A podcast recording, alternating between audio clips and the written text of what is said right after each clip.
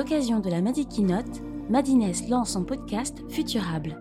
Des points de vue éclairés autour de grands sujets d'aujourd'hui qui nous aideront à construire un futur souhaitable. Data écologie, algorithmes responsables, nouvelles économies solidaires, médecine du futur. Ce podcast met en avant des utopies accessibles et donne la parole à des personnes engagées et passionnantes. Je crois qu'il faut euh, réfléchir à une économie plus douce, euh, une économie avec moins de violence économique, dans laquelle euh, la finance aurait moins d'emprise, une économie avec moins d'inégalités. L'économie de demain appartient-elle aux citoyens? Avec Jésabelle Coupet-Soubéran, économiste, maîtresse de conférences à l'Université Paris 1 Panthéon-Sorbonne et autrice. Il me semble que l'économie, oui, c'est vraiment euh, présent euh, systématiquement dans la vie des gens à tout, euh, à tout moment. Et donc, il faut vraiment que chacun ait un peu de, culture économique et, financière. Je pense que ça, ça, facilite, ça facilite grandement la vie.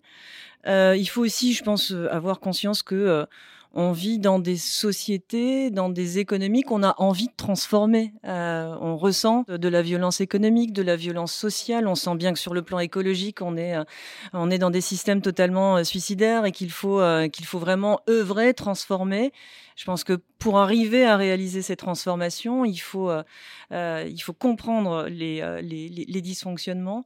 Et donc, c'est pour ça qu'il faut absolument rendre les problèmes économiques appropriables par tous. Et je trouve que euh, en tant qu'économiste, on a une responsabilité. Hein, c'est-à-dire que si on, voilà, si on reste un peu dans, euh, dans notre euh, tour d'ivoire ou simplement dans, notre petit labo de, recherche avec les, avec les collègues, simplement à se, à se réjouir de, de, de ce qu'on publie les uns les autres, je pense qu'on on rate vraiment une grande partie de notre mission. On a à mon avis, euh, euh, quand même, dans notre, dans notre mission, le fait d'éclairer la décision publique, ça, ça, me semble, ça me semble important. Et puis, on doit rendre ces sujets appropriables euh, par le plus grand nombre, et ça veut dire faire l'effort de rendre lisible ce que l'on fait, transmettre ce, savoir. L'économie, c'est c'est au fond, alors ça se veut une science, mais c'est surtout un, domaine de connaissances très en prise sur la société, sur l'humain.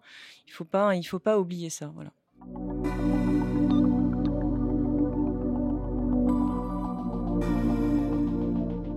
Je crois que l'économie est l'affaire de tous au quotidien. Après, il faut pas non plus, si vous voulez, être complètement démago. C'est-à-dire que euh, chacun euh, va pas devenir un, expert en question, en question économique.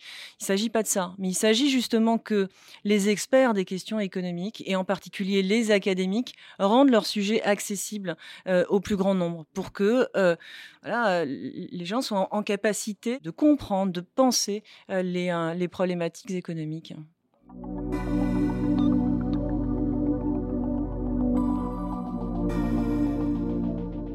Ce qu'a révélé en fait le, euh, la crise sanitaire et euh, ce qu'avait déjà révélé aussi au fond d'une certaine manière la, la, crise financière, c'est euh, bah, la nécessité, la nécessité de d'augmenter les dépenses publiques euh, dans ces situations de dans ces situations de crise. Il faut voir cette crise sanitaire un peu comme un signe avant-coureur euh, de euh, de la crise écologique et ça devrait d'ailleurs nous inciter à faire à faire beaucoup plus. Et ces dépenses ces dépenses publiques, elles vont aller en augmentant. D'accord? Et moi, il me semble que la question qu'on doit se poser aujourd'hui en tant qu'économiste, c'est la question de savoir comment doivent être financées ces dépenses publiques Est-ce que tout peut reposer sur l'impôt? Est-ce que tout peut reposer sur l'impôt et l'endettement euh, des États sur les marchés financiers, sachant que les marchés financiers bah, font valoir des critères et sont en capacité d'exercer une pression euh, sur, les, euh, sur les émetteurs?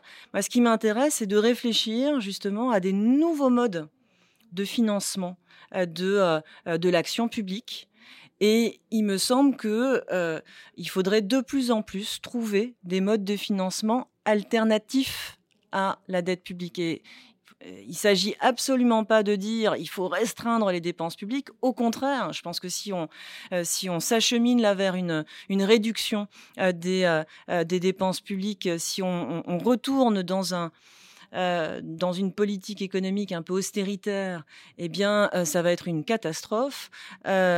donc, il s'agit au contraire d'accompagner la dépense publique et de trouver les moyens de la financer. je pense que voilà, on devrait réfléchir à une sorte de mix de financement, l'impôt, la dette sur les marchés, mais également une forme alternative. Et pour ça, bah, il me semble qu'il faut vraiment réfléchir au pouvoir de la Banque centrale, repenser la nature de la relation entre la Banque centrale et les États. Il faut que la Banque centrale redevienne en fait vraiment le banquier de l'État.